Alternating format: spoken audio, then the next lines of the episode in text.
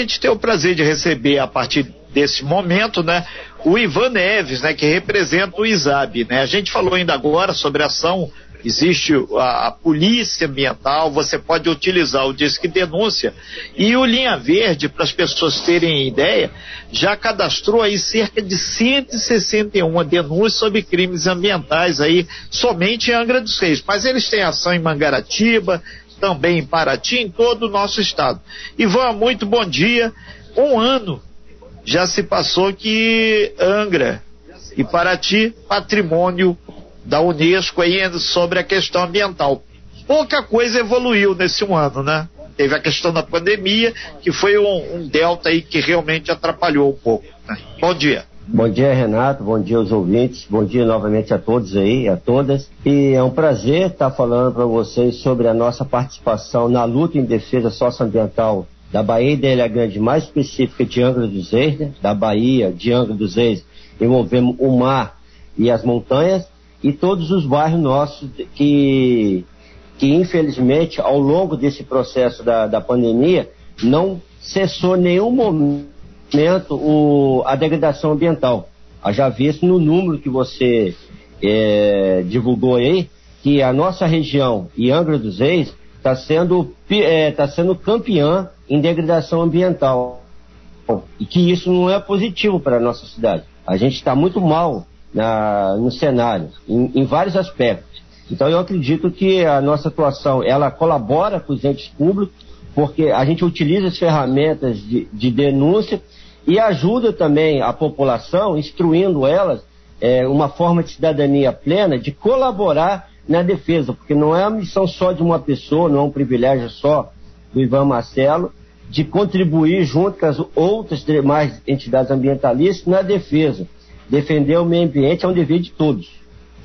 E, Ivan, tem uma questão agora que vai ser a retomada do turismo. É, a gente falou no início do programa, na primeira hora, com Wagner Martins, que você conhece, é ambientalista lá de Paraty.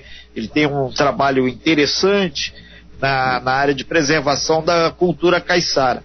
Agora, a retomada do turismo vai ser muito no viés do ecoturismo. E isso, por um lado, é até bom, né? Não, eu acredito que sim. É, eu vou dividir em duas questões essa, essa, essa fala. Primeiro, o meu amigo lá de Paraty, que me antecedeu, ele colocou muito bem aí a, a preocupação dele com esse título mundial que nós recebemos. Né? Foi difícil ganhar, pela terceira vez consecutiva Paraty pleiteou, e agora envolvendo Angra dos Reis através da Ilha Grande, foi contemplada. Né? É difícil ganhar, mas é muito fácil perder porque os entes federativos, junto com a parcela da sociedade, assumiram compromissos internacionais. Então, se a gente não cumprir, perder pode tornar-se um vexame, não só local, mas é, globalmente, porque exigem é, no compromisso, nos protocolos, as é, intenções de, de, de implementar várias a serviço. E isso só quem pode fazer é o poder público, é o poder público e a sociedade cobrar.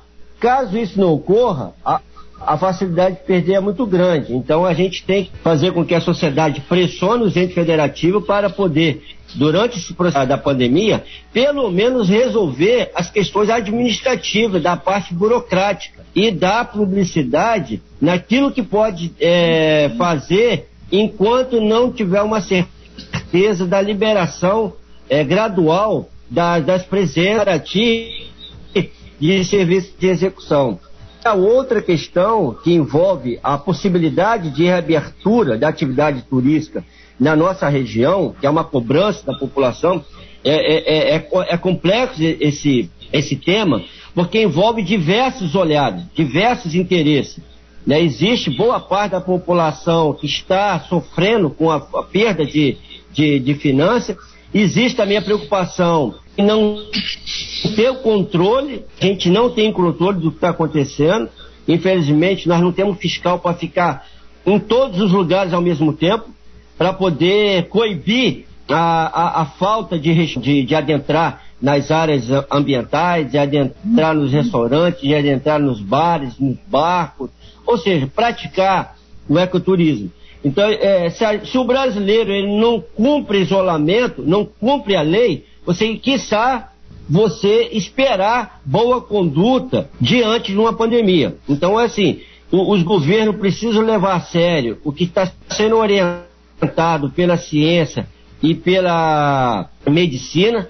Sério que eu falo que existe, tentando que deve, a, a, o, os poderes públicos têm que, que, que, que tem atento à é, internet, tá, tá, tá orientações é, a, é. quem está envolvido, os é, profissionais o, da educação. O, o, o, Ivan, a sua internet ela está oscilando muito aqui. Solidariedade na Costa Verde. Como forma de incentivo à economia da região, a empresa comprou mais de 10 mil máscaras caseiras, produzidas por uma cooperativa e confecções em bairros próximos às usinas nucleares. Além disso, a Eletronuclear está apoiando várias campanhas de doação.